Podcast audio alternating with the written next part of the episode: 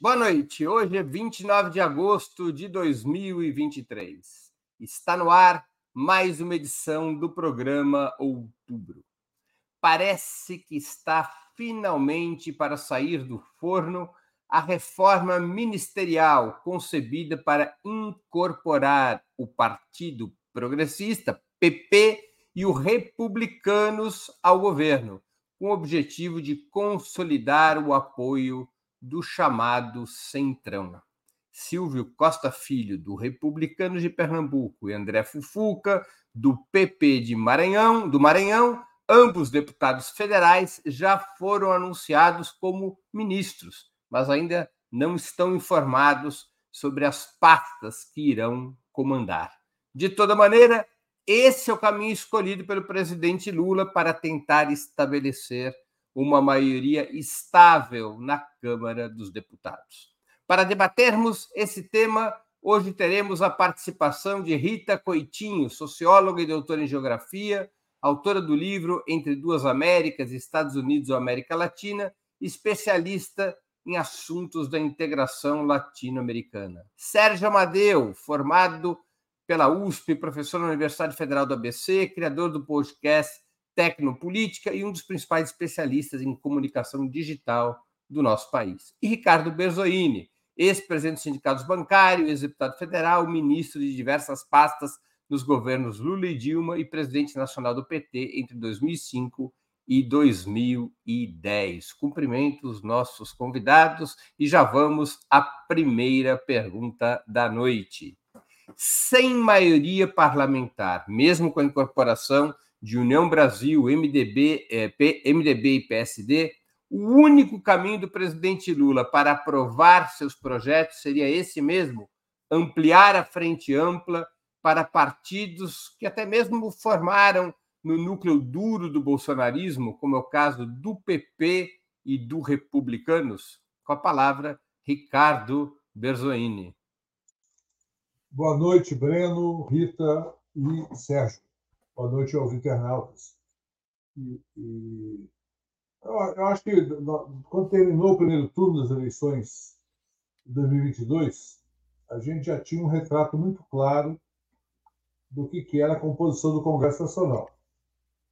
E sabendo, primeiro, não há uma, um, uma quantidade relevante de deputados comprometidos com o programa mais autêntico do Lula, do seu discurso, e mesmo da coalizão mais ampla que apoiou Lula no segundo turno, não forma maioria no Congresso Nacional, nem na Câmara nem no Senado, nem sequer para aprovar projeto de lei, quanto mais para projeto de lei complementar ou emenda constitucional.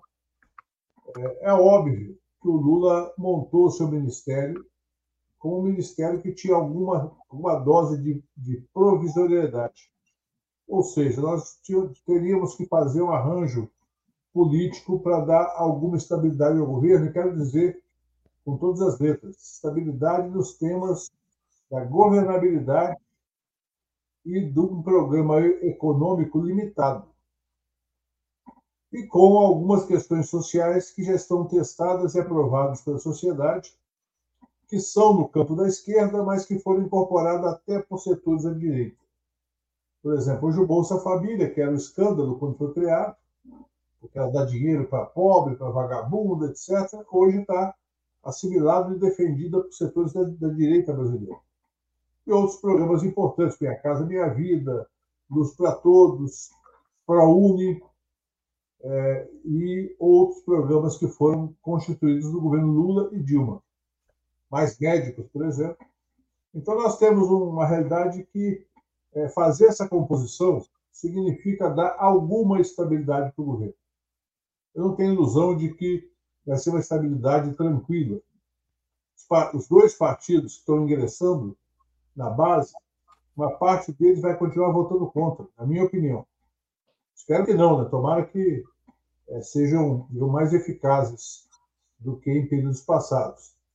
Mas o fato é esse: a composição, infelizmente, é a realidade do eleitorado brasileiro por falha nossa ou por falha de outra ordem, o fato é o seguinte, que nunca nós conseguimos fazer no campo democrático popular mais do que 25%, 27% dos parlamentares. E aí tem que compor o centro e, às vezes, até resvalando ou entrando no campo da direita para formar uma base pragmática é, de negociação e de participação no governo. É lamentável, mas é.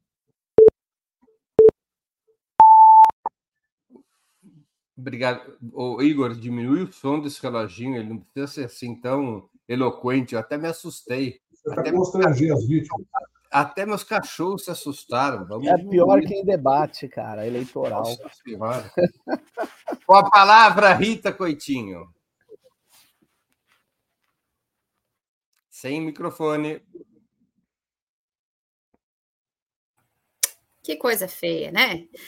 Então, eu estava dando boa noite para todos, né? Ricardo, Breno, Sérgio, José Igor, aqui, o operador do reloginho, é, e também a todos os que assistem e comentam aqui o programa.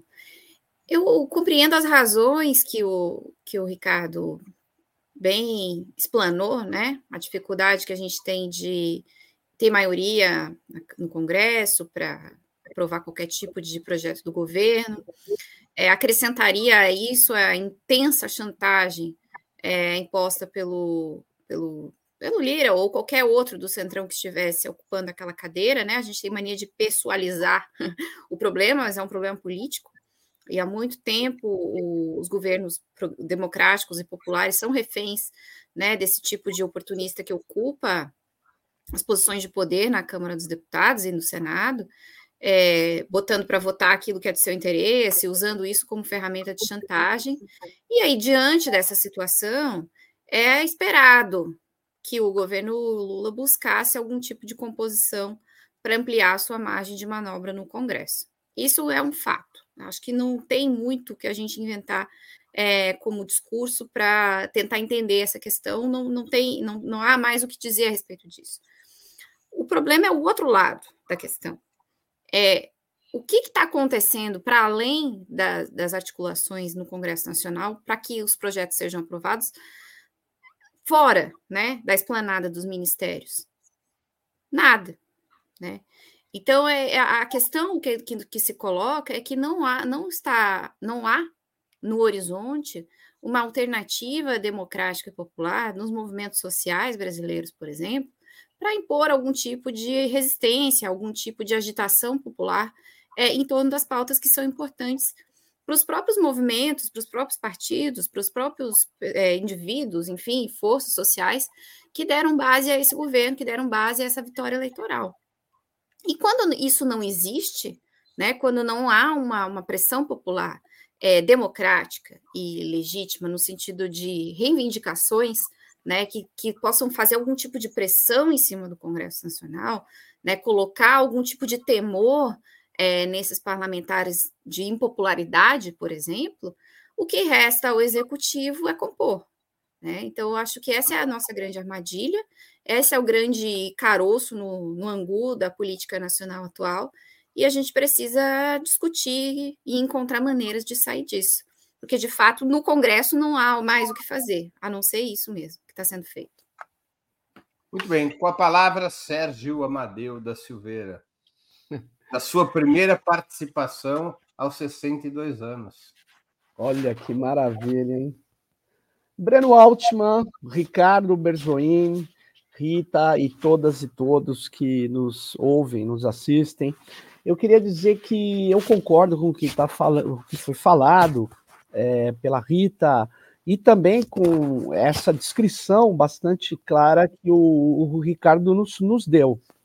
Na verdade, é isso. É, o Lula é, vai ter que entregar postos no governo, cargos no governo, licitações no governo, para que o Centrão abocanhe e faça desses cargos, dessas licitações, recursos de sua política. É isso que está em jogo.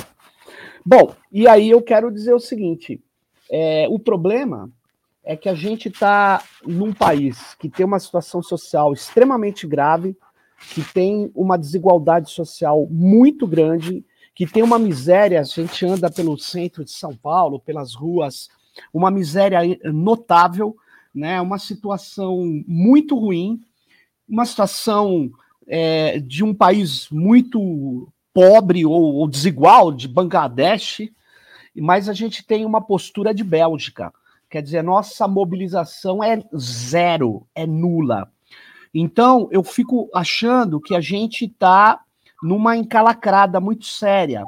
Né? As, é, o debate político ele se restringe ao parlamento. Se não fosse o.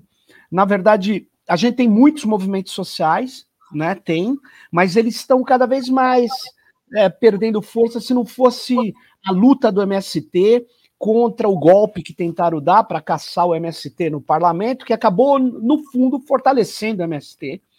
Mas veja, olha a importância do MST na nossa conjuntura, a importância dos movimentos sociais.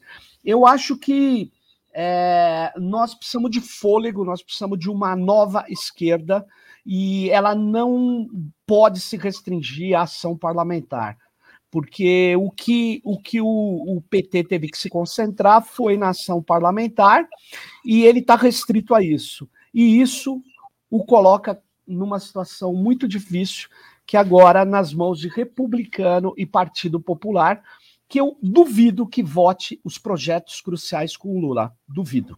É isso. Muito bem. É, mais uma pergunta, então.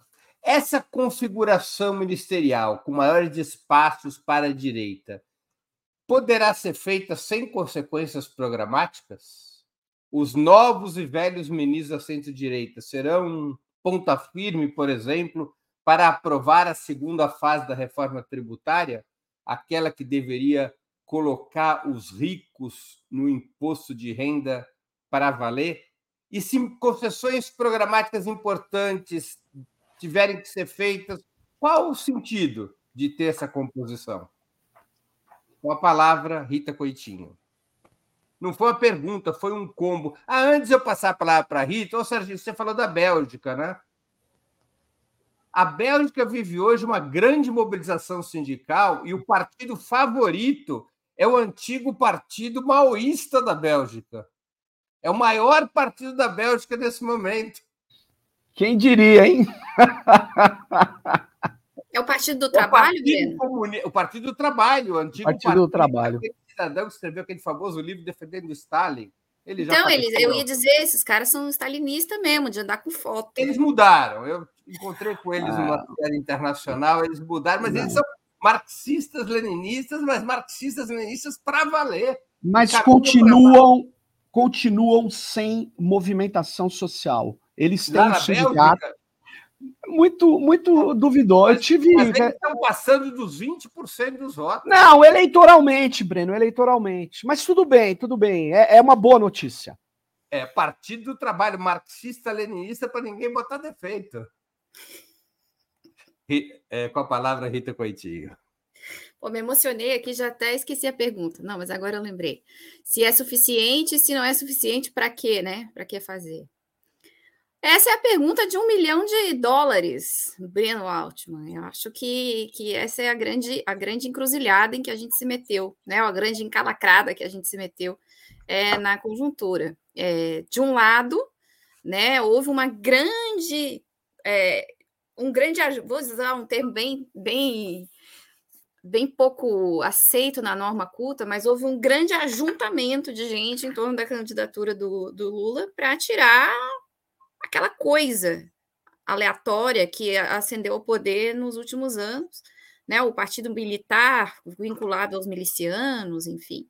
Aquilo ali estava irritando muita gente, inclusive gente que não tem nada a ver do ponto de vista programático com o Partido dos Trabalhadores, né? Então essa frentona que se formou em torno do Lula, mais ou menos na ideia de tirar o, o lixo do governo do Planalto e anulá-lo, para daqui a quatro anos a gente ter uma outra disputa, é, isso, ao chegar no, no governo, ao iniciar o governo 2023, isso vai se desfazendo.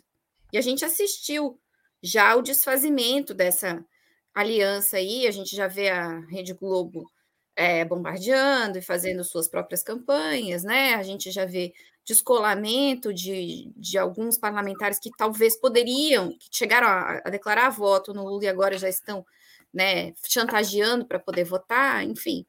Então, isso aí se desfez muito rápido, porque a cola que, que, que, que juntou essas, essas pessoas todas, esses movimentos todos, esses partidos todos, era uma cola muito conjuntural, né? E agora o debate programático se reestabelece nos níveis que estavam antes.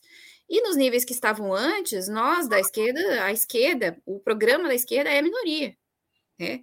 Minoria não no sentido se a gente fosse dos interesses, a quem interessa o nosso programa, mas minoria em termos parlamentares, em termos de voto no Congresso e em termos de força econômica.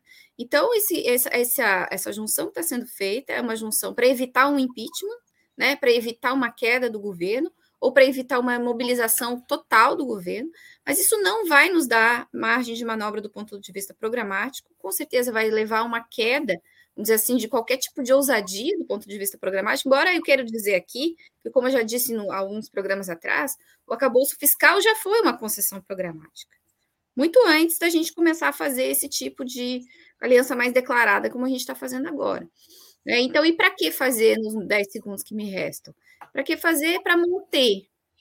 Né? Para manter e para a gente chegar aonde? Essa é a pergunta de um milhão de dólares que eu não tenho resposta, porque está muito longe, a gente não vai né, com, essa, com essa composição que a gente tem aqui. Com a palavra, Sérgio Amadeu. Olha, eu, eu acho que quem está no governo sempre tenta ampliar sua, sua, sua base, tenta manter, se manter vivo, vamos dizer assim. O governo está no começo, ele está enfrentando, nós vemos no parlamento um, um cenário muito adverso, e ele está tentando fazer algo que eu acho que vai ser pouco eficaz para questões mais estruturais, até mesmo menos estruturais, mas que mexem muito com os interesses da direita. Nós estamos colocando para dentro do governo o PP, na véspera da eleição municipal, gente. Tem, que, tem que levar em consideração isso. O PP ele é o segundo maior partido no Brasil em número de prefeitos e vereadores. Eles estão na verdade, querendo né, é, obter o máximo de vantagens possível, e quando ele está na base aliada dentro do governo, ele vai ter outras portas abertas, porque ele vai se colocar como ministro do governo. Todos nós sabemos como funciona um governo, e é isso no momento véspera de eleição, que para ele é crucial. Eleições municipais também são cruciais para nós também são cruciais para nós, porque muitas das lutas e reformas que nós podemos fazer, elas podem ser feitas no plano local dos municípios, né? Então eu acho que a gente tem uma é, uma, uma sinuca aí de bico muito ruim. Não não não vejo uma, é, um, uma, uma situação positiva. E a única coisa que eu consigo pensar é, é uma coisa que demora. Eu acho que, é, principalmente a moçada, a, a, as novas lideranças da esquerda, precisam apostar menos em parlamento e mais em movimento e organização social. Nós precisamos de mais de luta popular, nós precisamos estar mais na periferia, mais na reivindicação de coisas que a gente abandonou. A nossa pauta está rebaixada por causa da extrema-direita. Né? É, a gente rebaixou demais a nossa pauta. Nós precisamos recolocar a questão da distribuição de renda é, e, e, colocar novas proposições para que o governo seja pressionado a agir em função de uma pauta é, de justiça social de igualdade. Com a palavra, Ricardo Berzoini. Então, o que o Sérgio colocou é, é importante a gente refletir, porque, na verdade, nós temos um problema grave, que não é de hoje, que é a falta de é, estratégia organizativa e planejamento organizativo dos movimentos populares, sociais, sindicais. Claro, há exceções, mas são exceções, efetivamente. É, e o, o debate é sempre extremamente corporativo e economicista os sindicatos que eu conheço, os que têm mais combatividade, fazem quase sempre um debate corporativo, trabalham muito aquela coisa da categoria, do, da base, ou às vezes até da empresa, nem da categoria. E, ao mesmo tempo, com pouca é, discussão sobre a classe e sobre a questão geral. Eu tive recentemente na Conferência Nacional dos Bancários, convidado pela presidenta Juvândia, que é uma militante combativa e competente, é, e eu estava falando sobre a reforma tributária, exatamente. E foi falado aqui já que será que, foi o Breno que perguntou, né, será que haverá apoio dessa base para fazer a segunda etapa da reforma tributária, ou mesmo os projetos que o Haddad anunciou ontem, de tributar fundos offshore e tributar os fundos exclusivos. Esse vai ser o teste. Mas eu acho que esse teste é mais viável se houver mobilização.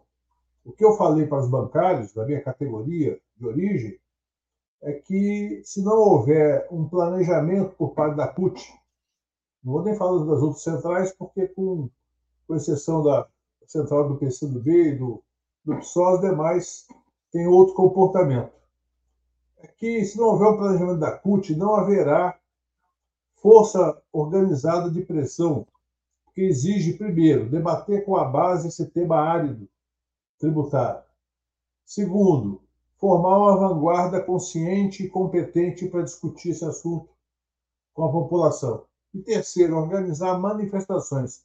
Vocês já imaginaram uma manifestação de trabalhadores de várias categorias defendendo a tributação dos dividendos, o fim da distribuição de juros sobre capital próprio, o fim, o fim não, a modificação da limitação do, da alíquota de imposto sobre heranças. Imagine nós fazemos, só que isso exige planejamento, paciência, persistência. É um trabalho que não é de curtíssimo prazo. Então, a resposta, Breno, é que é, se não houver pressão, muito pouco nós vamos agregar no campo programático. Muito bem. Vamos a mais uma questão, assim que o reloginho deixar. Opa, o reloginho deixou. Pronto. Mais uma questão. Vivendo uma situação parecida, sem maioria parlamentar, o presidente colombiano Gustavo Petro optou por um caminho diferente do presidente Lula. Ele, ao contrário de ampliar seu governo, colocou para fora os partidos que não votavam as reformas propostas pela presidência. E decidiu trilhar uma estratégia marcada por intensa mobilização popular em defesa das propostas do governo, com o presidente da República convocando a mobilização, alianças votação a votação, pressão direta sobre cada parlamentar. E tem conseguido, com negociações, aprovar suas principais reformas. A tributária foi aprovada, o plano de desenvolvimento foi aprovado, a reforma sanitária caminha no parlamento. Este método não poderia ser empregado no Brasil? Com a palavra, Sérgio Amadeu. Poderia, mas não pelo Lula. Porque eu não vejo o Lula que sai de uma eleição dizendo que vai, a estratégia dele é unir o Brasil e vários dos dirigentes do, do PT dizendo, alguns, né, não, não são vários, alguns dizendo que precisava incorporar inclusive os bolsonaristas e tal. É, é uma postura, é, Breno, completamente diferente, é uma estratégia política completamente diferente da estratégia do Lula e da direção nacional do PT. Não é essa estratégia que o PT. Aliás, ele não usou essa estratégia nem em 2002, não usou no governo Dilma, não usou e não está usando agora. A estratégia do, do Petro é, é, foi, inclusive, em relação às Forças Armadas, nós acompanhamos, ele tirou todos os generais. Ele substituiu os generais. Nós aqui, mesmo tendo sofrido uma tentativa de golpe muito séria, ainda bem que eles são atrapalhados.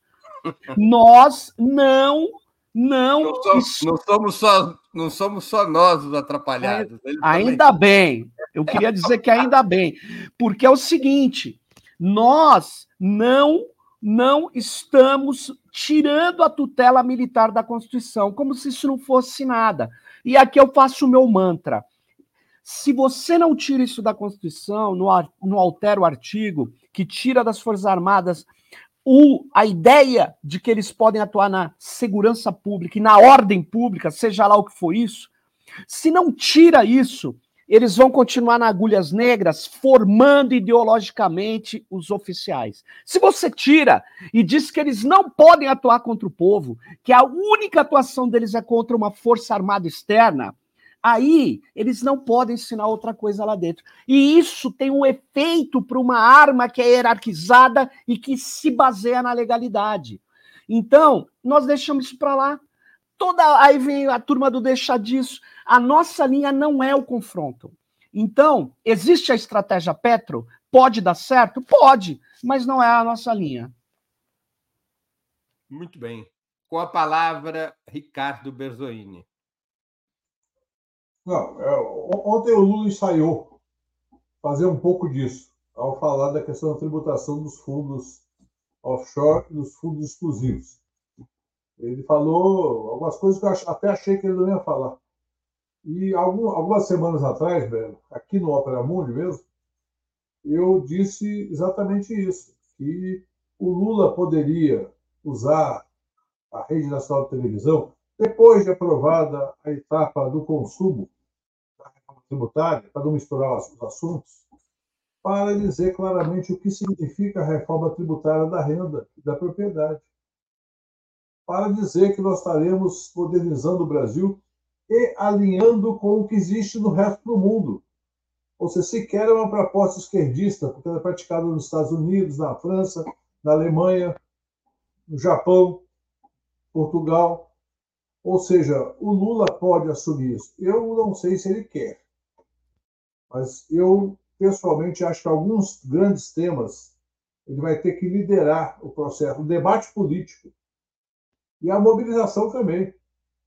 Então, isso daí não se contrapõe a você ter uma base parlamentar mais ou menos organizada. Não se contrapõe. Até porque, como eu falei, esses deputados que vão entrar agora na base, a maioria é contra a tributação de dividendos. A maioria é contra qualquer aumento de tributação sobre a renda. A progressividade, eu fui relator ainda no governo Fernando Henrique Cardoso, quando tinha oposição, de um projeto que caiu da minha mão, nem sei porquê, porque ela cair da, de alguém da base governista. E quando eu apresentei o relatório com a alíquota de 35%, eles armaram uma guerra contra o meu relatório. Nós fizemos uma discussão sobre a tributação das grandes fortunas no governo Lula 1 e perdemos a votação na Câmara.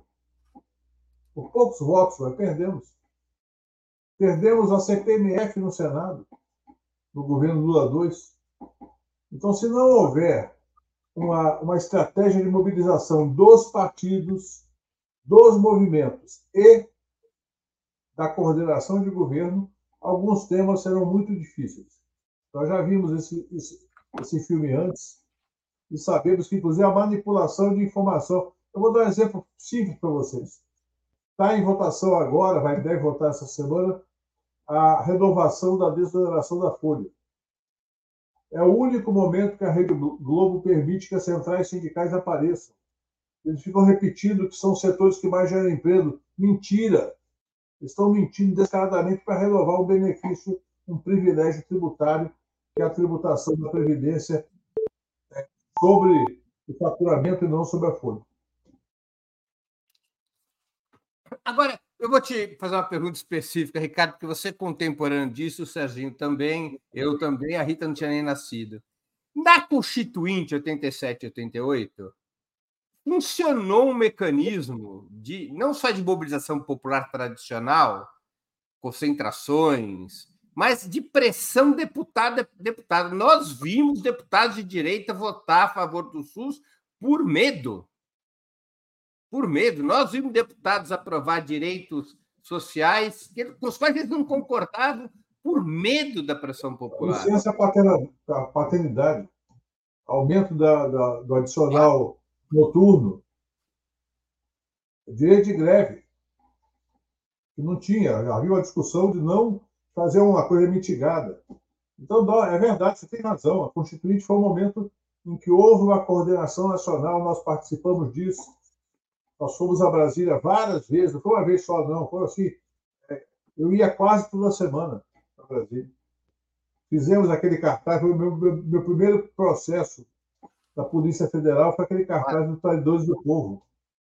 Eu era secretário de imprensa dos sindicatos bancários.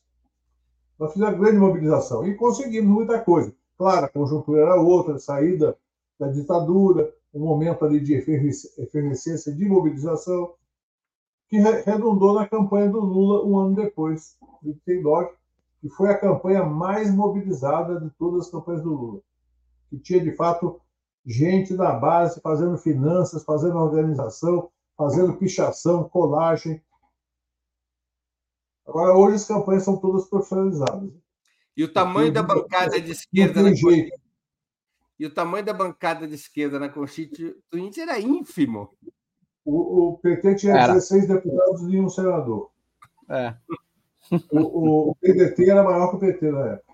E, e também, mas era pequeno, tinha 30, tinha 30 Era pequeno, era pequeno. A esquerda mas... toda não tinha 50 deputados.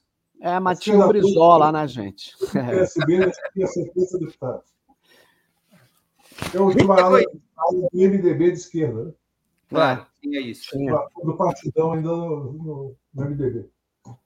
Rita Coitinho com a palavra. Por que, que não dá para fazer que nem o Petro, Rita Coitinho? Eu não acho que não dá para fazer. Eu acho que não dá para fazer igual, mas eu acho que algumas coisas dá para fazer. O Ricardo deu alguns exemplos, é, e vocês acabaram de dar outros exemplos, mas o Lula praticamente não usa cadeia de rede e TV nacional para explicar coisas do governo, para explicar por que, que determinado projeto de interesse do governo precisa ser aprovado. Ele pode usar, é constitucional, não tem nada que impeça o presidente da República de eventualmente chamar uma rede nacional e fazer uma fala para a população sobre um projeto de lei que seria importante, seria do interesse do, do povo brasileiro que fosse aprovado pelo Congresso. Só isso já mudaria muita coisa em relação a isso que vocês falam, né? Falaram aqui de deputado que às vezes vota para não ser impopular né? A gente está chegando perto de um processo eleitoral agora, processo municipal. Esses partidos fisiológicos estão todos uriçados, né? Querendo dinheiro, querendo ministério que mexe com dinheiro para poder eleger vereador, para poder é, pagar gente para fazer campanha, enfim. E esse momento é um momento que o governo federal poderia é, explorar, né? Para chamar o povo brasileiro a defender as pautas que quer. Aí vai ser, se vai ser derrotado depois na votação, é outra história, mas aí as pessoas estão esperando por aquela votação. As votações estão acontecendo no Congresso Nacional e ninguém sabe o que está acontecendo. As pessoas não ficam o dia inteiro vendo TV Senado, TV Congresso, para saber o que está sendo votado, ouvindo voz do Brasil. Se sabe aquilo que sai na imprensa. Então, o, o Lula poderia se fazer assim, não tem nada que o impeça de fazer.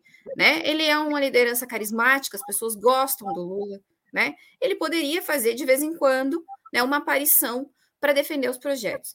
E junto a isso, é, os movimentos populares, os partidos de esquerda precisam organizar sistematicamente campanhas, né? Agora mesmo, é, é a, a, o, o, funcionalismo público. Essa proposta de 1% de aumento salarial para o ano que vem é um escárnio. Então, não apresenta proposta nenhuma. Mas ela está vinculada aqui ao arcabouço fiscal.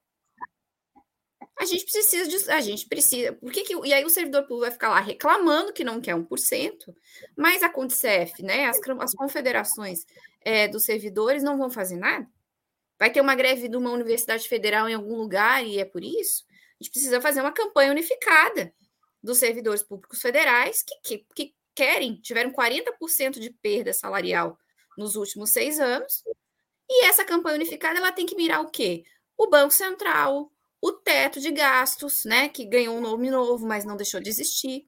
É isso, e isso pode ser articulado com as outras centrais sindicais, das outras pautas sindicais, para a gente fazer uma grande mobilização. É isso que a gente precisa fazer. Chorar as pitangas que não vai resolver nada, né?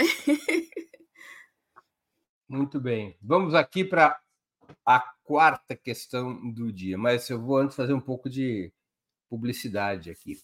Antes de continuarmos, eu queria pedir a vocês que contribuam financeiramente com Opera Mundi. Há seis formas de fazê-lo. A primeira é assinatura solidária em nosso site, operamundi.com.br barra apoio. A segunda, se tornando membro pagante em nosso canal no YouTube.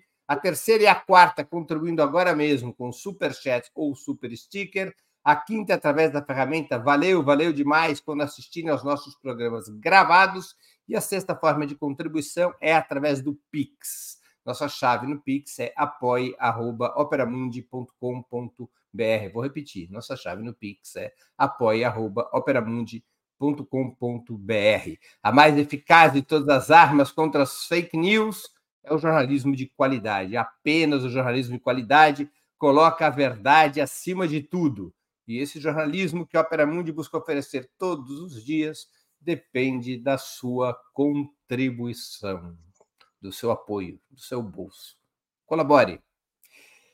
Quarta pergunta da noite. Até aproveitando uma deixa do Ricardo Berzoini, mas para e para Rita não dizer que a gente só chora pitangas. Vou aqui fazer uma pergunta sobre um tema concreto que andou circulando por aí. O governo Lula não poderia usar os instrumentos de comunicação dos quais dispõe o Estado, incluindo as verbas publicitárias, para fazer campanha por suas propostas antes que elas vão a voto no parlamento, eh, pressionando o parlamento através da sociedade. Por exemplo, uma grande campanha favorável à reforma tributária e à maior taxação, taxação sobre os ricos.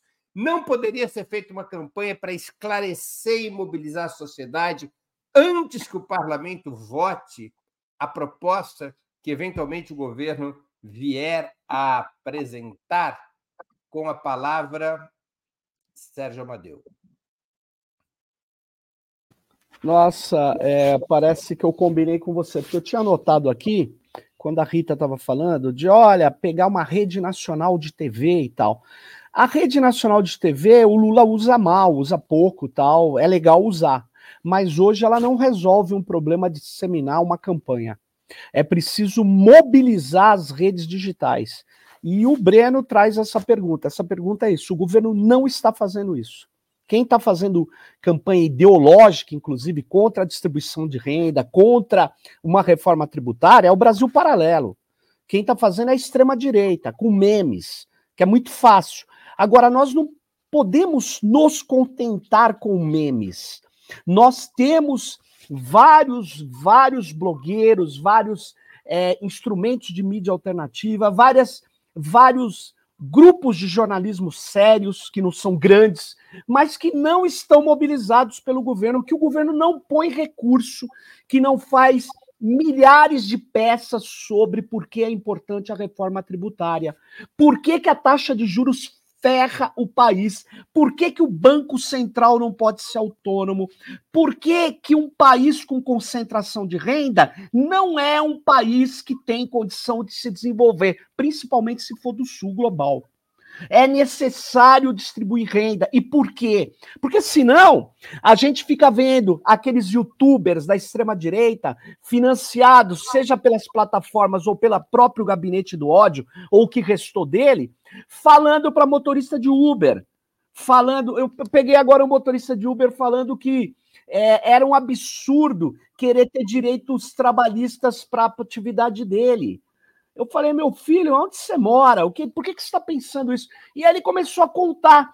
Então, porque isso ele mostra, tem mobilização, ele falou o nome de, de youtubers, de vereadores, e nós não estamos organizando uma campanha que, nos tempos atuais, tem que ser uma campanha múltipla, uma campanha enredada, uma campanha distribuída. E que não pode ter a bala mágica, o cara faz aquele memezinho, fala: olha que maravilha. Um memezinho não resolve, porque a nossa luta é preciso mudar consciência. Nós muitas vezes vamos ter que alterar o senso comum. Será que isso não está claro? Gente, eles têm que defender o senso comum. A extrema-direita tem que defender o retrocesso. E muitas vezes Isso está na cabeça de muitos setores sociais. Nós precisamos alterar, e não é em ano eleitoral que faz isso. Só que o governo está contraproducente nisso, né? Porque não está com essa ideia. Ele fica fazendo marketing, cara, marketing trouxa, bobo. É isso aí. Com a palavra, Rita Coit. Não, agora me atrapalhei aqui. Não, Ricardo Berzoini. Eu acho que a resposta à tua pergunta, Breno, é, é sim. Ou seja, o governo pode é, se organizar para produzir conteúdo e também veicular conteúdo, para fazer disputa política. Isso é da democracia. O governo, as suas, as suas verbas publicitárias, não para fazer marketing, para fazer debate político de maneira bem humorada, de maneira pedagógica, de maneira simples, para que todo mundo possa ter acesso. E, a partir daí, é, fazer também um outro movimento que é nosso, é da sociedade, são da, das organizações sindicais, populares, sob um comando centralizado, onde você vai garantir que cada um fale pelo menos para sua base. Pelo menos para sua base. E isso que o Sérgio falou é a mais pura verdade. As pessoas, a grande parcela da população, está convencida das teses da direita. Não por ter necessariamente alinhamento, é por falta de debate político. E quando você debate, aprofunda, você checa efetivamente as pessoas, com, pelo menos param para pensar. E hoje, a grande comunicação de um setor enorme da população não é rádio, TV nem jornal. É o Quai, é o, é o, o, que chega pelo zap. Eu, eu faço esse teste o tempo todo quando eu converso com pessoas que estão mais na, na, na faixa popular. As pessoas mal veem televisão porque não tem tempo, inclusive. As pessoas a, a, é, acessam a informação política pelo celular, pelo smartphone. E aí tem, precisa ter estratégia para isso como o Sérgio falou, não é meme. É estratégia de conteúdo, convencimento, pesquisa, ver se o tema está pegando se não está pegando. Porque não, adianta chegar em 2026 e dizer vamos mudar a correlação de forças. A correlação de forças muda no processo. Se nós quisermos ter um Congresso para fazer reformas estruturantes, inclusive do, do artigo 142 da Constituição, precisa ter maioria, maioria de, do campo popular. E para ter maioria do campo popular é um longo planejamento. Espontaneísmo funcionou por um período, mas funcionou precariamente. Na minha opinião, se não tiver um projeto organizativo para, para concentrar o debate e, ao mesmo tempo, desconcentrar e capitalizar, nós teremos muitas dificuldades para ampliar a nossa base. Ao contrário, em alguns setores a gente poderá reduzir o desgaste do governo. Ricardo, se essas questões são aparentemente tão óbvias, por que, elas não são feitas? Não sei. Só pergunto, convide quem está com a responsabilidade de fazer. Eu pergunto isso para. Você sabe que ninguém discorda dessas questões que Rita, Serginho, você estão colocando. Eu nunca encontro alguém que diz não concordo não tem que mobilizar, não tem que debater, não tem que esclarecer, mas não é feito. Eu não consigo entender a razão, é honesta a minha dúvida. Desculpa, desculpa, posso dar muito rapidamente uma. Eu, quando tive no governo, eu aprendi uma coisa. É, eu tive em duas instâncias, municipal e federal, né? Eu aprendi uma coisa. O cara experiente, que é contra o que você está falando, ele não bate de frente com você. Ele não fala que ele é contra, Breno. Ele só fala assim: pode deixar que eu encaminho e põe na gaveta. E fica lá. Por que, que ele vai se desgastar com você? Eu não sei se todo mundo é a favor, não. Eu queria deixar isso claro. Porque é um mistério isso, Serginho. Esse é um debate, né, que é um debate profundo, que é discutir qual é a orientação política de governo e de partido. Qual a orientação política? Porque ninguém vai fazer as coisas do espontaneísmo só. ou você tem um conjunto de orientações políticas e uma, e uma estrutura mínima para encaminhar, para viabilizar, ou então você vai esperar a próxima eleição, eu vou cuidar do meu interesse. Como eu não sou mais candidato a nada. É, sou candidato a nada, meu negócio é batucada. Exatamente. Meu negócio é, é, é trabalho de base popular e cuidar de assuntos é, vinculados a alguns temas. Agora, se tiver um projeto, eu estou entrar de cabeça. Projeto organizado, sistematizado, com metas, com métricas, com avaliação. Não é no espontaneísmo. Eu sou favorável aos planos quinquenais. Rita Coitinho com a palavra. Eu também gosto de plano quinquenais. E o, o, o, o chefe antigo do Partido do Trabalho da Bélgica era Ludo Martins. Ludo Martins, que escreveu o célebre livro em defesa do Stalin. Marxista, mar, marxista. Marxi, marxista, marxista, leninista, mas marxista-leninista de verdade. E maoísta. E maoísta. Rita Coitinho. Ah, eu estou contemplada pelos meus pares aqui. A gente precisa de uns planos quinquenais, né? A gente precisa de sair da, do taticismo e voltar para discutir estratégia, né? Então, nós somos muito bons táticos às vezes, ou nem sempre muito bons táticos, né? Um pouco de sorte às vezes também, é, para montar uma campanha, por exemplo, eleitoral, em algumas situações. Mas do ponto de vista estratégico, não há nada. Né? Então, e, e, o poder não é só a chefia do executivo, o poder é a, conquista da hegemonia, né? Já que eu estou com o Grant aqui do meu lado, né? É, e, a, e a conquista da hegemonia passa por nós estabelecermos posições, né? Pela guerra de posição, a gente conquistar posições dentro da sociedade. E nós não estamos fazendo isso. Na verdade, quem está conquistando posições dentro da sociedade é o pensamento conservador de uma maneira muito competente, muito organizada, né? Com guerrilha digital, com capacidade de, de difusão do pensamento e com capacidade de debate sobre qualquer ponto que aparecer conjunturalmente, né? E os movimentos de esquerda estão presos a táticas é, do passado, presos a um, e a um eleitoralismo de, de curto alcance. E, e, sinceramente, não, não sei qual é a resposta, porque os nossos partidos e organizações de esquerda parecem que estão estagnados. A gente não enxerga, por exemplo, é, uma pujança no movimento, nos movimentos estudantil, movimento sindical, né? Aquelas lideranças no movimento sindical super cansadas já lá há muito tempo naquelas estruturas sindicais, com bases que não querem mais nem saber quem é o dirigente sindical. É, a gente não conseguiu fazer essa quebra e fazer essa passagem para novas maneiras de, de atingir e de levar nossa política. Então, é preciso é, encontrar essa maneira, e, e, sim, a resposta é sim, a pergunta que o, que o Breno fez no início, antes da gente passar aqui a falar de NEP, né?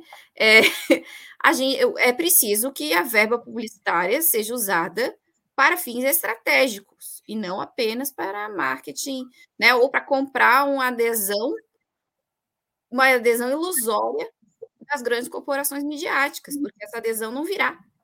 Não vão aderir aos projetos mais avançados desse governo. Vão continuar usando essa verba que eles estão ganhando de graça, né, para pautar teto de gastos, para pautar corte de direitos, para pautar redução é, do Estado e para pautar plano de saúde particular em detrimento do SUS, etc, etc, etc. Então, essa verba está mal empregada e precisa mudar. Ah, antes do relógio. Muito bem. Essa história que a Rita está falando da hegemonia conservadora é tão forte que ideias que a esquerda antes defendia, em certos setores de esquerda, deixa de defender por causa da hegemonia conservadora. Nós éramos críticos, havia um consenso na esquerda, a crítica à violência policial. Não era isso? Agora a gente vê militantes, ativistas defendendo a violência policial porque ela acontece na Bahia, que é um estado governado. Aí tudo bem. É complicada a valsa. Vamos à última pergunta da noite. Aí, Partido do Trabalho da Bélgica. Parece é uma combinação.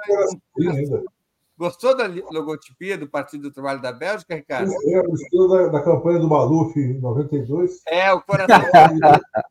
Isso aí. É aquele coração do Maluf, mais a estrela do PT é o Partido do Trabalho da Bélgica, marxista, leninista, a dar com pau. Não é marxismo, leninismo, não. É marxismo, leninismo, barra pesado. Tudo é bem, o PTB. Hã? É o PTB.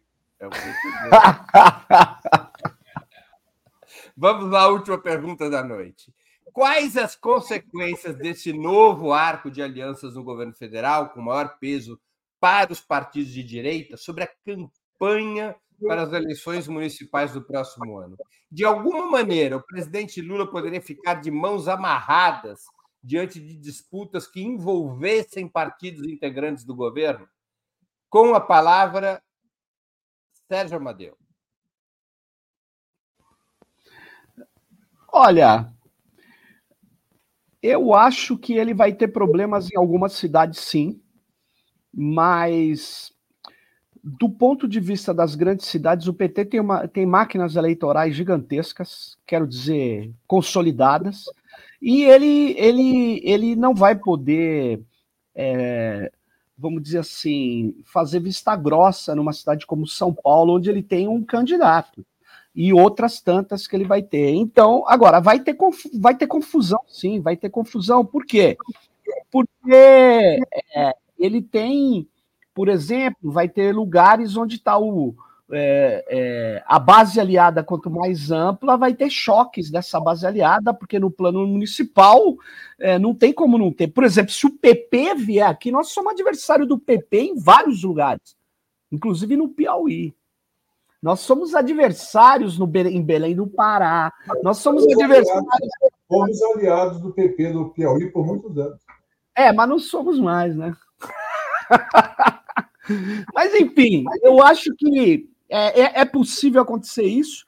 Agora, é, é aquela história, né? É, é, o, PT, o PT, há algum tempo já, não é de hoje, há muito tempo atrás, ele não, não, não tem uma estratégia é, muito organizada no seu nas suas ações internas. Ele não tem como fazer isso mais hoje, né? Infelizmente.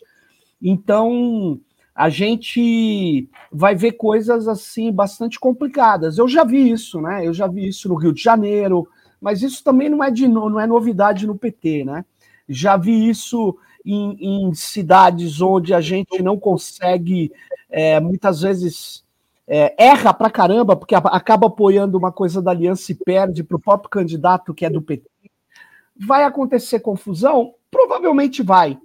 Agora, o meu maior, meu maior receio não é esse, é será que a gente, o governo, vai fazer uma ação política programática que ajude que ajude antes de chegar a eleição, nesses meses anteriores. Vai, o orçamento para 2024 com déficit zero.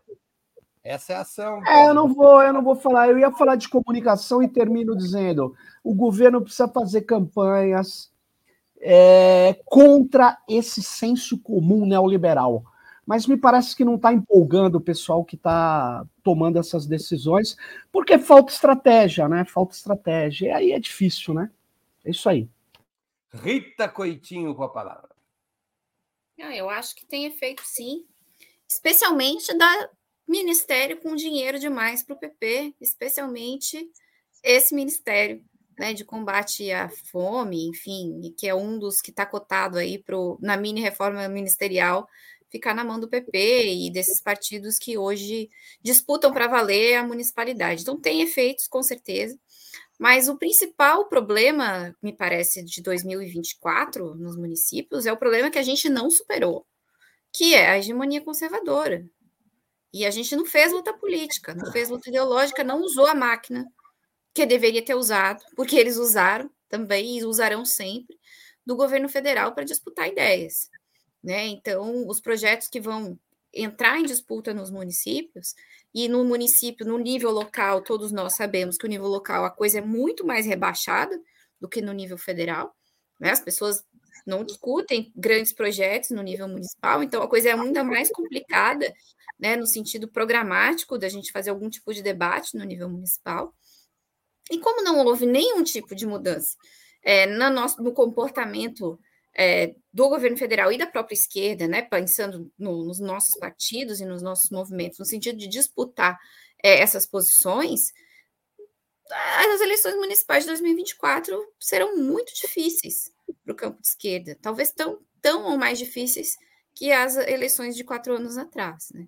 É, então, o que fazer né, em relação a isso? Eu acho que a gente já está um pouco atrasado, né? Mas ainda é possível algum tipo de efeito se a gente começar aí uma grande onda nacional de defesa dessas pautas mais avançadas. A gente pode discutir no nível municipal saúde pública, né? E aí uma grande campanha financiada pelo governo federal de fortalecimento da saúde pública, ela pode nos ajudar como plataforma nos, no, nas disputas municipais. A questão da educação, até agora não revogou o novo ensino médio, esse grande lobby das corporações de, de, de, de escolas privadas, né? De, enfim, não revogou, é, a gente não fez na, nenhuma campanha é, de nível nacional sobre educação, né, que também tem um efeito direto nos municípios, porque é o município que provém a educação básica, né, a creche, a educação até o nono ano. Então, essas são questões, são debates que poderiam sim é, frequentar as casas dos brasileiros daqui para frente, para a gente tentar ver se a gente consegue reverter um pouco o nosso desastre iminente nas eleições de 2024. Ricardo Berzoini com a palavra. Haverá consequências e haveria sem entrar o PP e os republicanos. Vamos lembrar que o MDB e o União Brasil e o PSD já estão no governo antes da reforma ministerial. Estando no governo, haverá reivindicações que o PT vai ter que saber como tratar, porque, por exemplo, em Belo Horizonte, o prefeito é do PSD. E certamente na discussão que foi feita em 2022, já tinha uma certa ideia de que haverá um entendimento entre o PSD e o PT. É, em outros estados acontece a mesma coisa. E a Rita falou uma coisa muito importante, que é, se nós quisermos ter algum sucesso em 2022, eleger mais prefeitos, hoje, hoje nós não governamos nenhuma capital. Em 2002, quando o Lula foi eleito, nós governávamos nove capitais. Hoje não governamos nenhuma. É, se quisermos ampliar o número de vereadores, ampliar o número de prefeitos de cidades importantes, tem que ter uma agenda política com temas de interesse da população. Não pode ser abstrato, tem que ser concreto. Por exemplo, a questão da educação, quais são as bandeiras que dialogam com a pauta do governo e dialogam com as aspirações populares? Institutos federais, a questão do ensino médio, a questão de ampliar as vagas gratuitas em escolas e universidades federais, ampliar a estrutura é, né, da saúde, a defesa do SUS, mas defender o SUS também é um pouco abstrato. Defender o SUS em que sentido? No orçamento, no tipo de atendimento que dá, na estratégia de atendimento? Um tema que eu, pessoalmente, acho que nós deveríamos colocar em todos os municípios. Tarifa zero. Tarifa zero para o transporte público. É um dos instrumentos mais potenciais para reduzir a desigualdade social, porque tirando os assalariados que têm o vale transporte, cabeniza um pouco isso, mas quem não tem, os, os ambulantes, os informais, pessoa, uma, uma mãe para levar um filho ao médico, se tiver que pegar o ônibus, falta o dinheiro, ou vai ter que tirar do dinheiro do almoço. Tarifa zero é um tema que pode ser não revolucionário, é reformista, mas uma reforma muito positiva e um diálogo muito intenso com a população. E é possível tem gente que fala, isso é utopia. Não é utopia nenhuma. É só financiar com outros tributos. Então, são temas que são essenciais colocar se quisermos ter algum avanço. Eu fui presidente do PT, vai tocar o reloginho, mas vou gastar mais 15 segundos. À vontade. Em 2008, quando teve a eleição municipal. Em 2008, eu vivenciei todo esse conflito. Tem que ter muita paciência para reduzir a conflitividade. mas tem que ter, ao mesmo tempo, uma estratégia partidária para viabilizar, onde tivermos candidatos, a, pre a prefeito ou a vice, viabilizar uma estratégia programática que seja nitidamente popular. Não vou nem falar de esquerda. Popular. Interesse popular. Mobilização popular. Muito bem. Chegamos assim ao final de mais uma edição do programa Outubro, que é apresentado ao vivo de segundas às sextas-feiras, sempre às 19 horas. Eu conversei hoje com Rita Coitinho, Sérgio Amadeu e Ricardo Berzoini. Muito obrigado aos convidados e à audiência. Boa noite, boa sorte. Boa noite. E a boa todos. Noite. Boa noite. Boa noite. Valeu. Tchau. Valeu, valeu.